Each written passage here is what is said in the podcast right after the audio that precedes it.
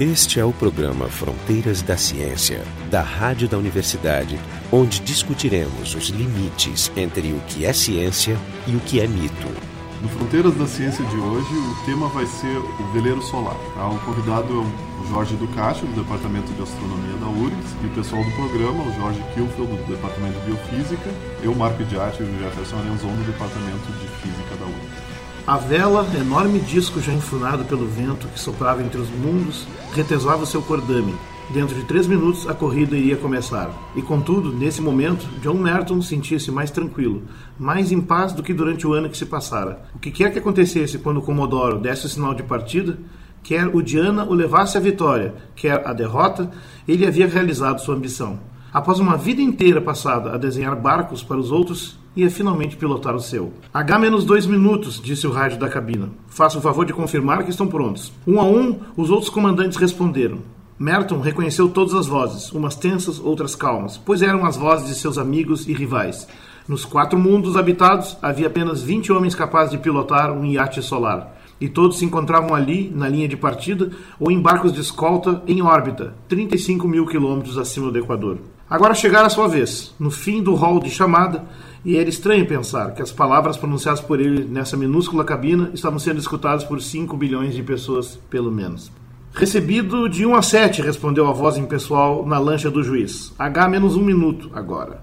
Merton mal o viu. Pela última vez, estava verificando a tensão do cordame. As agulhas de todos os dinamômetros se mantinham firmes. A imensa vela estava tensa, com a superfície espelhada relampejando e cintilando gloriosamente ao sol. A Merton, que fluturava sem peso junto ao periscópio, ela parecia encher o céu inteiro. Se todas as lonas de todos os clippers transportadores de chá, que outrora haviam singrado os mares da China, velozes como nuvens, fossem costurados umas às outras, numa única vela gigantesca, não poderiam igualar essa vela solitária que o Diana desfraldara ao sol. E, no entanto, ela era pouco mais substancial do que uma bolha de sabão. As duas milhas quadradas de plástico aluminizado mediam poucos milionésimos de polegada de espessura. H menos 10 segundos. Todas as câmeras registradoras ligadas. Uma coisa tão enorme e contudo tão delicada era difícil de conceber. E mais difícil ainda imaginar que esse frágil espelho podia levá-lo para fora da Terra pela simples força da luz solar que captaria. Estendo as mãos para o sol, dizia ele, explicando ao público o conceito. O que é que os senhores sentem? Calor, é claro mas também há pressão, embora nunca tenha sentido por ser tão diminuta. Sobre a superfície das suas mãos, ela não é maior do que 28 milésimos de miligrama.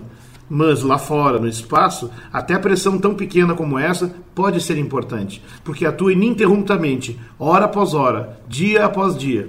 E ao contrário do combustível que move os foguetes, ela é gratuita e ilimitada. Se quisermos, podemos utilizá-la podemos construir velas para captar as radiações emitidas pelo Sol. Uma milha quadrada desse material pesa apenas uma tonelada e pode captar 2,5 kg de pressão de radiação. Portanto, começará a mover-se e podemos fazer com que nos leve a reboque se aprovermos de um cordame. Naturalmente, sua aceleração seria diminuta, cerca de um milésimo de gravidade. Isso não parece ser grande coisa, mas vejamos o que significa. Significa que no primeiro segundo nos deslocaremos cerca de meio centímetro. Suponho que um caracol sadio possa fazer melhor do que isso, mas ao cabo de um minuto teremos percorrido 18 metros e estaremos fazendo uma milha e pouco por hora. Já não é nada mal para uma coisa impelida unicamente pela luz do sol. Depois de uma hora, nos acharemos a 64 km do nosso ponto de partida e estaremos nos movendo a 128 km por hora. Lembre-se, por favor, que no espaço não há atrito, de modo que quando se põe uma coisa em movimento, ela continuará a mover-se eternamente. Os senhores e as senhoras ficarão surpreendidos quando eu disser a velocidade que terá adquirido o nosso barco de um milésimo de gravidade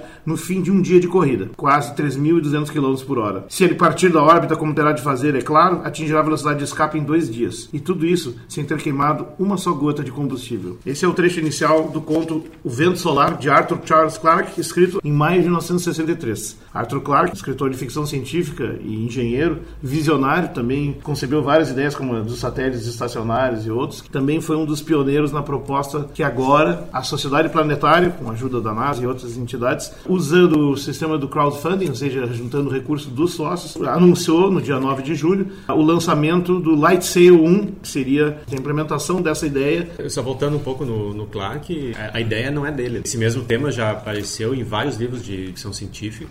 O próprio Júlio Verne ele já anuncia a possibilidade de se deslocar usando luz. Na verdade, é, uma das, desses, é uma das previsões das equações de Maxwell. É, o Maxwell é o, é o cara que explica como que a radiação exerce pressão, Mas tem outros, tem um conto do início do século passado, onde tem uma nave que estende uma vela, é um russo... Lebedev? É, não, conto é de 1913, 50 anos antes do, do Clark, que é um conto que ele tem um, um background teórico Científico. bastante forte. Então ele é baseado em cálculos, realmente. Essa é a ciência da pressão da luz solar. É, na verdade, a, a ideia mais geral já vem até do Kepler, em 1610, interpretando a orientação da cauda dos cometas. Como que o Kepler poderia falar disso, a gente não sabe muito bem, porque a percepção de que a luz porta, o fóton porta quantidade de movimento é uma percepção do final do século XIX, começo do século XX. Mas de fato porta e é, daí que vem a pressão exercida. Eu tenho aqui a frase do Kepler, é uma carta para Galileu em 1610. Ele escreveu: provendo a navios ou velas adaptadas aos heavenly breezes, às brisas celestes, pode um dia haver aqueles que desbravarão mesmo o vazio. Mais uma intuição. Uma intuição uma muito vaga, mas bonita, né? Pô, uma é... intuição, porque é. mesmo na época o vazio era alguma coisa, não sabia onde é que terminava a atmosfera. E se Sim, entre, entre se os planetas haveria ar.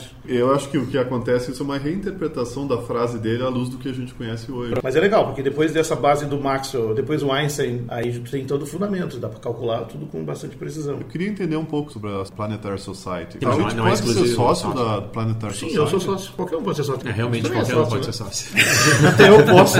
É uma sociedade o público, porque o objetivo dela é estimular a exploração do sistema solar, a busca de eh, objetos próximos à Terra, que é asteroides, e a busca de vida extraterrestre. São os três objetivos dela. Foi fundada pelo Carl Sagan, Bruce Murray e o Louis Friedman. Eles já fizeram uma tentativa em 2005 de fazer esse teste, que na verdade foi embarcado por um foguete russo lançado de um, submarino, só que o foguete explodiu no, no lançamento e foi chato, porque tinha uh, mensagens de não sei quantos mil sócios e fotos e trechos e livros, CD com livro. Era um negócio bem simbólico e deu errado. A NASA tinha um projeto que chama Nano Sail, que também fez duas tentativas em 2008 e 2010 de deployment, né, de abrir a vela a 150, 160 km de altura, que falharam também. A Sociedade Planetária já estava juntando dinheiro e queria então, a partir daquela falha, tentar transformar e continuar fazendo. Eles se associaram com a NASA, a NASA passou o NanoSail para eles, eles adaptaram. O NanoSail, na verdade, é a história do CubeSat, né? É o é, satélite o muito... é um, é um CubeSat. Aí veio uma associação ideal, porque é um troço tão, é um satélite tão pequeno, é um, imagine um cubo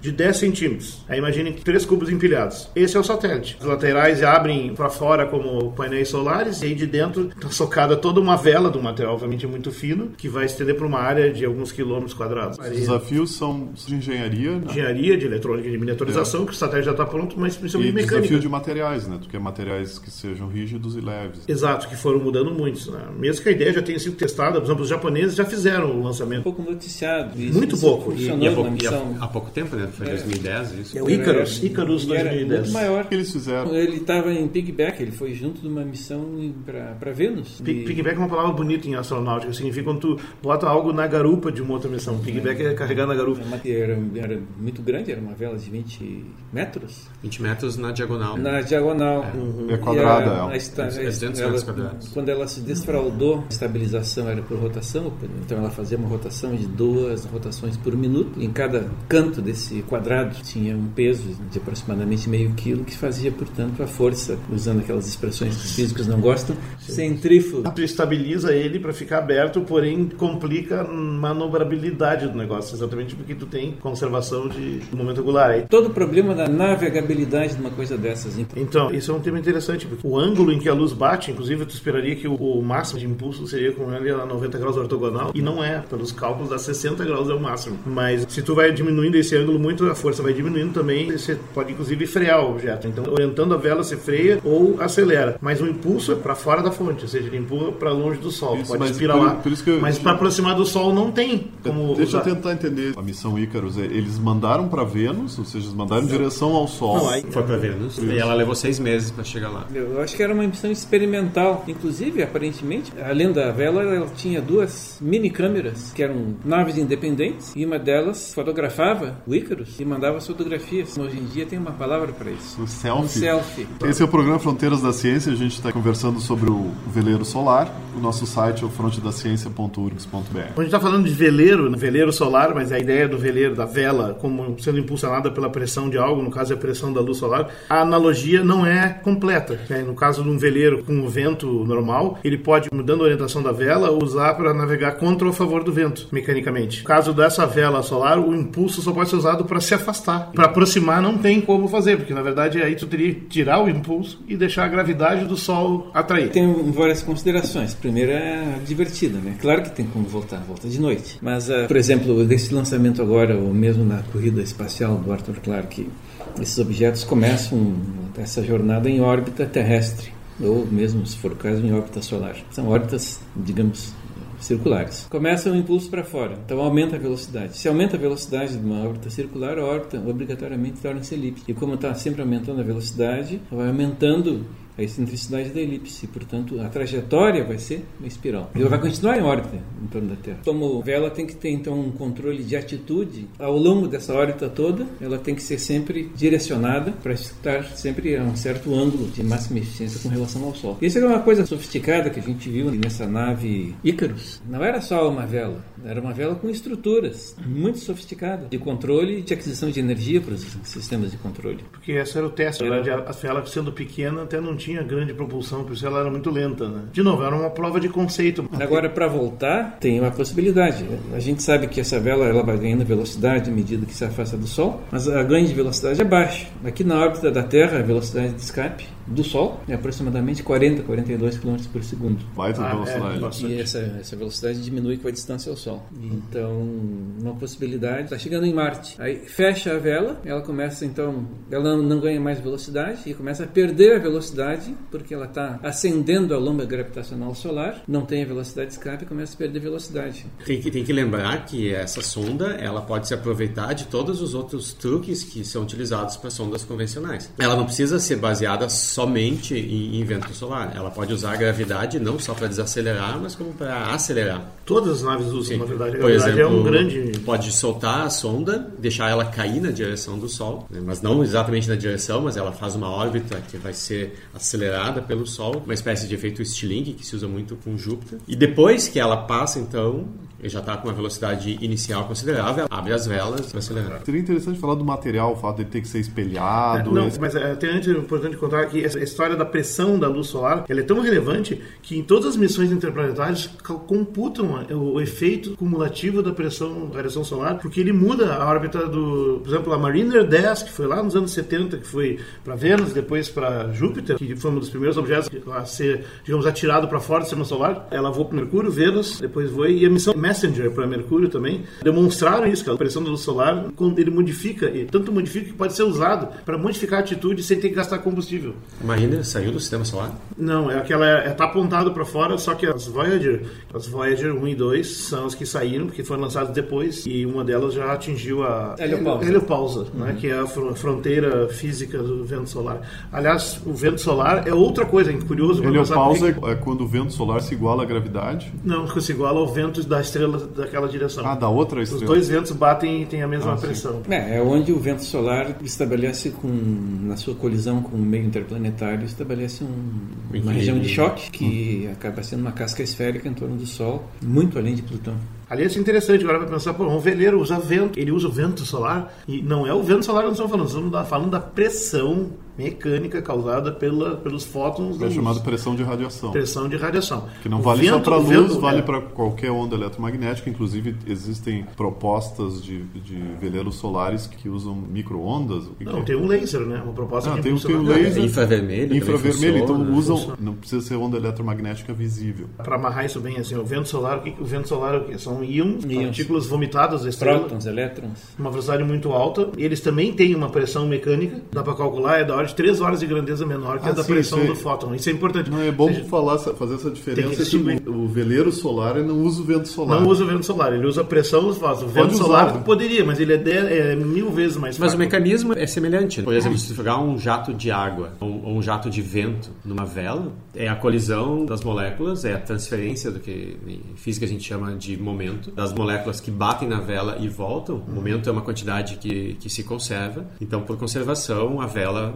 vai para frente. Quando tu joga fótons, quando eles estão andando à velocidade da luz, eles têm massa, eles batem na vela, eles transferem momento, mesmo que eles sejam absorvidos, ou seja, eles são refletidos nos dois. Melhor que eles sejam refletidos, eles transferem mais momento. O nesse, dobro, nesse, né? É o dobro. Mas, mas é. tem uma, uma diferença importante. Pode pensar até que um veleiro desses impulsionado para fora do sistema solar está somando a pressão dos fótons mais a do vento solar. Só que o vento solar ele não é regular, ele não sai em todas as direções iguais. Né? Tem erupções também. E tem erupções, flares, então pode estar numa direção boa e pode não ter nada, enquanto que a pressão dos fótons é homogênea. Sim, então é muito mais. É só para ter uma ideia da ordem de grandeza para o ouvinte, a pressão de radiação na órbita da Terra, para o caso do, de uma vela refletora, que é a mais eficiente, ela chega a atingir 9 micronewton por metro quadrado. E aí a aceleração é muito lenta, ou seja, o troço começa ali que praticamente não se mexe. Mas Nada é... a ver com o que o Clark estava falando. É, aí, né? ele está um pouco otimista, foi meio rápido, mas assim, é que talvez o material que ele está usando é muito hipotético. A gente vê nas vitrinas de certas lojas, de vez em quando, uma espécie de catavento dentro de uma campânula de vidro. De vácuo. De vácuo, e aquele catavento está girando.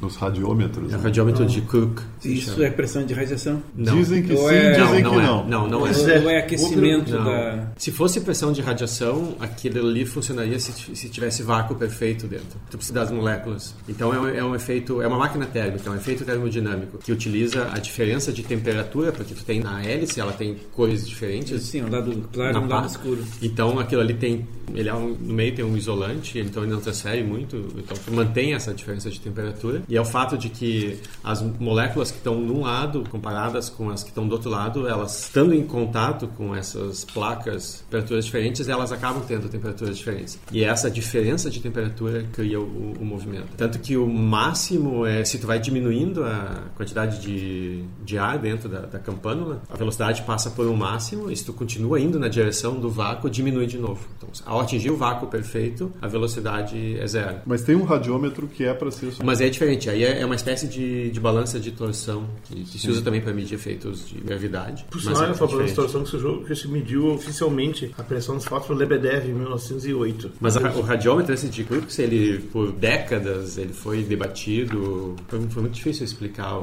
o mecanismo. Coisa curiosa, por que testar esse conceito? O que que ele traz de novo? E aí tem uma diferença básica. Na foguetística, né, a clássica, né, que usa a equação do foguete do Tsiolkovsky, essa ideia da, da- de uma combustão interna de um material e aí tu injeta uma parte da massa e tudo, ela tem uma limitação óbvia, que é a quantidade de combustível que é o teu alcance. Se tu pensar assim em grandes voos, não só para o sistema solar, que já é uma missão incrível, porque a maior parte das missões astronáuticas do sistema solar, elas usam os foguetes só nos primeiros momentos, durante alguns minutos, e o resto é tudo resultado daquele impulso inicial mais a assistência da gravidade, de passar em órbita de um planeta para pegar o, o que chama o efeito Stirling, né, que é fundamental, por exemplo, para ir para Júpiter e Saturno, tu passa por Vênus, né, joga para dentro, dá uma acelerada e vai, passa Por pela Vênus? Terra. Vênus é muito usado para Ah, Pode ser, vai para dentro, depois vai, Vai- para fora. vai pra pra dentro, fora, depois é. vai pra fora. Tu- Quase todos eles, inclusive as missões tipo a Voyager, fez dois Stirlings, né? O Stirling de Vênus e o Stirling de Júpiter mesmo, também, que é da Terra também. A própria Terra. O ideal seria um, um sistema que tivesse combustível infinito, ou que não precisasse de combustível, algum tipo de combustão interna. Os foguetes à base de combustíveis eh, queimáveis, assim, como a gente não tem ainda foguetes de antimatéria ou de, de lítio,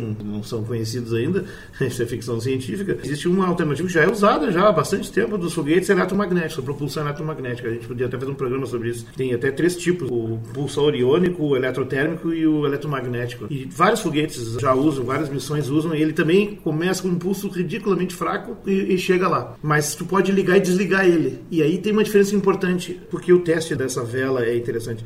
A gente sabe tudo como acelerar ela. Isso aparentemente já está resolvido e provado. O problema é se tu vai usar ele para um voo muito longo e até um destino, digamos, Urano ou outra estrela, para viagem interestelar, dizem que é talvez a, a melhor solução.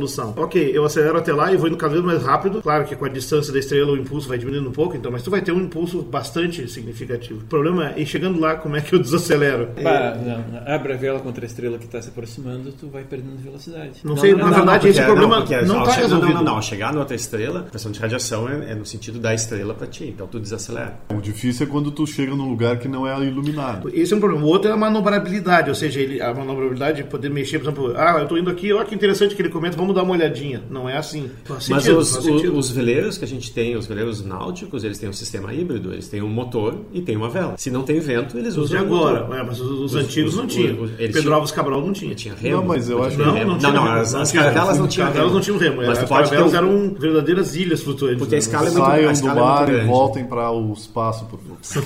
Mas o mar é uma analogia importante. Tu pode ter um sistema híbrido. Sim, não, mas é isso que eu.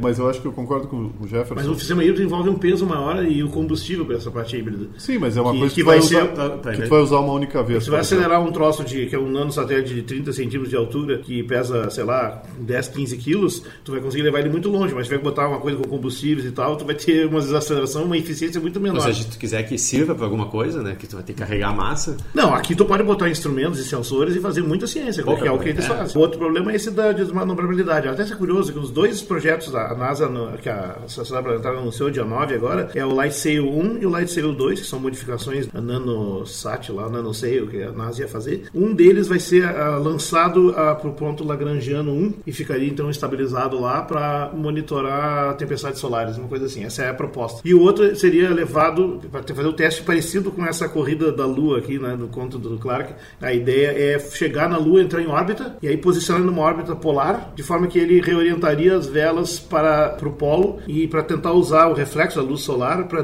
detectar gelo no fundo de crateras no polo, porque lá é um local onde a luz solar nunca bate direto, e portanto, se tiver gelo acumulado né, de e cometas criar... e outros, ele está estocado. Seria testar a e medir a quantidade de água que tem na Lua que poderia ser usada para uma base, por exemplo. É complicado isso. Na Lua. Bem complicado, mas é ousado. É, mas assim, é, foi... polar ele vai fazer sobrevoo, o tempo de focalização é segundos. Voltar para os veleiros, esses light sail, eles são todos pequenos, o 1, o 2 e o 3, são todos pequenininhos. Pelo que eu vi aqui na notícia, é de poucos metros de diâmetro. Vi que era 32 Não, fechado metros. ele tem 30 de altura por, e Não, isso uma é base de Quando ele abre os painéis, ele fica centímetros. Quando ele abre os painéis, ele fica com 60 de altura e 10 de lado né, como um porta-guarda-chuva. E aí a vela é bastante grande, a vela tem uma área bastante grande, é 32 metros quadrados de vela. Mas enfim, é que o, o, material... o, comovente desse experimento é exatamente testar coisas minimalistas né, e ver se funciona. Eu insisti no material, que é uma coisa importante, né, que não é qualquer coisa, ele tem que ser espelhado, ele tem que ser tem que ser leve, ele tem que ser dobrável e desdobrável por alguma razão, né? E resistente, né? Ele tem que receber a ação de fragmentos de meteoritos e que vão, quer dizer, com o tempo ele vai furar. Não, e vai até, ser furado de cara, só não pode é. rasgar todo, né? Até uma é. preocupação para quando se usa o efeito Stirling ou o flyby perto do Sol, uma, também a degradação por causa da radiação solar. Ele pode degradar, inclusive. Então é, se ele é um polímero, ele pode derreter. Até. Existe uma grande preocupação sobre o que fazer e é um grande desafio que se conversa desde a década de 80 quando se pensava nisso. O que fazer? Não, não... Você vê, tem uma proposta dos caras de usar velas para colocar em, em satélites que em órbita que estão em desuso para instalar a vela para desacelerar ele para entrar mais rápido na Terra. Ah, tipo um é uma técnica de removedor de lixo. Assim, Não é mais fácil ir lá e dar um cutucão? Cutucão em órbita, pô, tem que ter uma energia, né? Esse aqui usa a energia da, da, do Sol, não, deixa ele lentamente é pra, desacelerar. Deve ser para satélites que tu vai botar no futuro, né? Não, não, não tem muitos que já estão ah, o cara vai até lá e... porcaria aí. Não, mas aí eu, eu, eu não teoria do cutucão. Não, aí, aí isso é uma solução legal, essa frase aqui está no Wikipedia, provavelmente na época do, do Space Shuttle, onde fazia sentido. Tipo, no momento nós não temos tecnologia mas aí a técnica do cutucão é melhor. Chega ali, em vez de instalar um. Porque a massa do satélite é muito menor que a massa do, do Space Shuttle. É, então, a, mesmo que tu dê um empurrão no satélite, o, a reação é pequena e tu ainda tem o motor do, do shuttle para compensar. Ok, tu está sendo muito pragmático, mas é muito mais bonito chegar lá e instalar uma vela nele.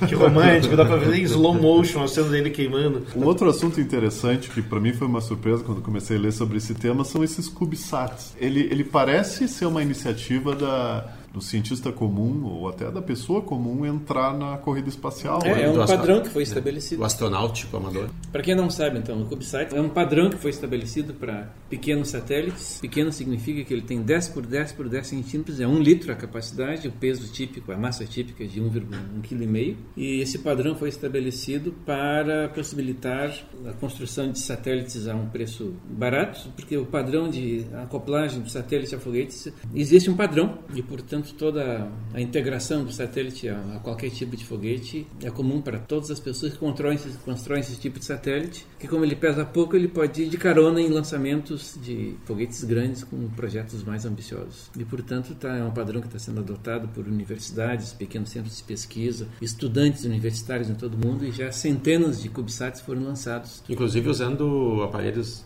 celular. de celulares como, como câmera. Você pode botar é. um, um, iPhone em órbita lá. Provavelmente eu vou fazer isso como propaganda em algum momento. Tem, mas tem acelerômetro, tem uma série de equipamentos. Esses projetos não são claramente, claramente não são todos independentes, né? Porque tu precisa de um, de um veículo para deixar ele lá em cima. Não, precisa de um veículo e precisa do o responsável pelo veículo que vai lançar o satélite grande junto. Ele tem que ter pleno conhecimento de o que, que tem dentro do CubeSat, porque às vezes a pessoa monta um experimento que pode dá mal, pode explodir. Ou pode... seja, se tu chega com o teu satélite, eles vão perguntar, foi você mesmo que preparou o seu satélite? ou... Botar em órbita, tu coloca em risco tecnicamente todo mundo. Pode chover coisa radioativa ou sei lá o que mais. Que... Mas eh, não existem amadores, CubeSats amadores, o cara faz. Pode ser, pode ser. Mas aí ele, como é que ele lança, né? Tu tem que convencer o proprietário do grande foguete a te dar uma carona. Pois é, isso que a Sociedade Planetária fez, porque na verdade é uma iniciativa, digamos, amadora, mas bem assessorada, com voluntários muito entusiasmados e qualificados.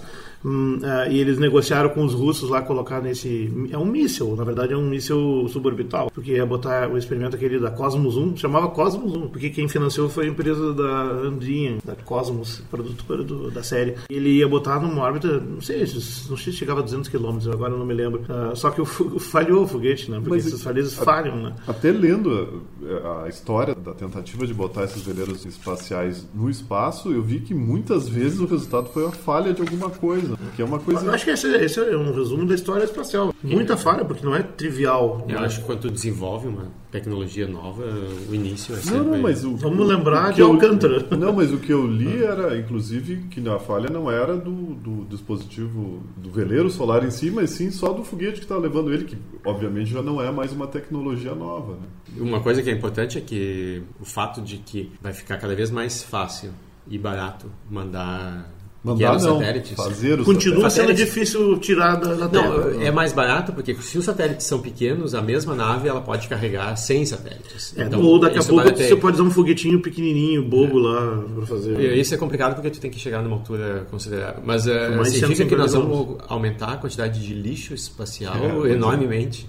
É, se, se, todo mundo pode fazer o seu... Uma missão do Space Shuttle, eu vi as fotografias, ele levou e largou três mini satélites desses, aparece o satélite sendo jogados embora. e na estação espacial também lançou vários. Fora todos os ferramentas que a Space Shuttle deve ter perdido no espaço, né? Opa, escapou aqui Não, um alicate. Claro que a, a superfície, se tu levar em conta a, a superfície, que é um raio bem maior do que o da Terra, a altura na zona onde esses satélites ficam, esse volume é muito grande. Ainda tem um espaço muito grande entre dois, mas é. todo esse lixo ele, ele é um risco para as próprias velas. Aí é uma nota interessante nesse filme recente, muito interessante e fascinante, que foi o Gravity, Gravidade. Nesse filme ali passa uma impressão errada de como é o, o espaço em órbita, porque o cara está lá parando enxergando o satélite de tudo que é lado. Ah, olha o satélite, olha o outro ali, olha a estação lá. E isso é um exagero por duas razões, né? As distâncias são muito maiores, tamanhos pequenos, e outro, digamos, a estação espacial que no caso ali tinha uma indiana, a, a, a internacional e não sei o que, eles estão em andares diferentes. E aí no filme, para simplificar, estava tudo achatado no mesmo plano, mais ou menos. E aí quando estragou uma, explodiu, ela foi atingindo todas as outras em cadeia e não sobrou nada. É, não, não e isso e não existe, está errado. Esse é um erro grave, passa uma impressão. Não é um erro, é uma liberdade artística. É, sim, não, dramatizou se... mais a história, porque não, não seria porque tão senão fácil. o filme acabava em cinco minutos, né? ela está perdida, não tem nada em volta, acabou. Acabou. seria um filme anticlimático. Não ia poder fazer a sinuca espacial essa. Eu li também uh, diagonalmente que esses veleiros poderiam ser usados perto da atmosfera, ou isso não é possível? Eu acho que daí o atrito já, já compromete. Já come... Então tem que ter um. A que distância eles começam a ser viáveis? Olha, uma órbita é relativamente estável acima de 350 km, que é a altitude da estação espacial. Ah, a própria estação espacial já está num meio suficientemente viscoso de atmosfera para né? cair vários metros por dia. Como é que ela Mas se. Ela tem, ela tem propulsão, propulsão para então corrigir se, a órbita. e a parede da, da estação espacial ela é muito mais resistente do que a vela. Então ela pode estar mais abaixo. sim, sim, então as velas, em princípio, têm que ser lançadas ao, ao, além disso. Depende do tamanho, da impulsão que se consegue. Mas eu, eu diria que é acima de 500 km para começar a funcionar como se espera. Sendo que oficialmente se considera que a atmosfera vai até 100 km, mas como não tem uma linha demarcatória, não é discreto, é tem, um, tem, tem sempre um atrito, né? O... Tem um critério técnico para onde é que termina a atmosfera. A linha de carbono que é, na verdade é é uma velocidade é uma atmosfera pouco densa o suficiente que para tu conseguir sustentar um voo aerodinâmico, ou seja, um voo com asas, tem que ter uma velocidade maior que a velocidade orbital naquela altura. Mas isso não quer dizer necessariamente que não tenha mais não, tem viscosidade. Isso dá 100 km mais ou menos. 100 km. Isso varia com a altitude da atmosfera, que é função da, da atividade solar. Essa é a razão, então, tá, dos 100 km. Legal, não é, sabia. Mas não, essa definição não funciona para vela, né? Não, não, não, não, não. tem que ser muito mais alto. Tem que ser muito... Mas o, a primeira vela aberta no espaço para testar a ideia, só testar, só o deployment, foi feito em 93 na, da Associação Mir, né, dos russos, Zamnia, não, Znamia 2, né? Ele abriu uma, um refletor de milar de 20 metros quadrados e funcionou. Porque tudo isso foi testado, não, inclusive é, em câmaras de vácuo, em tudo testado de, em terra. Testado em terra e essa aqui foi o primeiro teste no espaço. Ou seja, é uma longa construção. Eu acho que é promissor, né? É interessante. Exercício de futurologia. Futuro. Quando a gente vai ter veleiros espaciais? Na verdade, a, né? a pressão de radiação a gente sabe que existe. Tá lá. A cauda dos cometas é por pressão de radiação. A Sem matéria saber. dos cometas é sublimada pela, pelo calor solar fica em torno do cometa e a pressão de radiação empurra isso para fora. E também o próprio vento solar iônico também faz uma segunda cauda. Uhum. Portanto,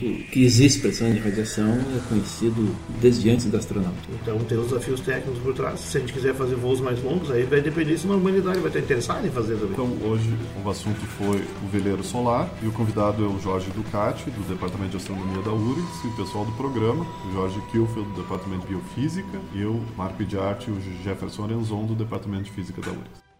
O programa Fronteiras da Ciência é um projeto do Instituto de Física da URGS, técnica de Gilson de Césaro e direção técnica de Francisco Guazelli.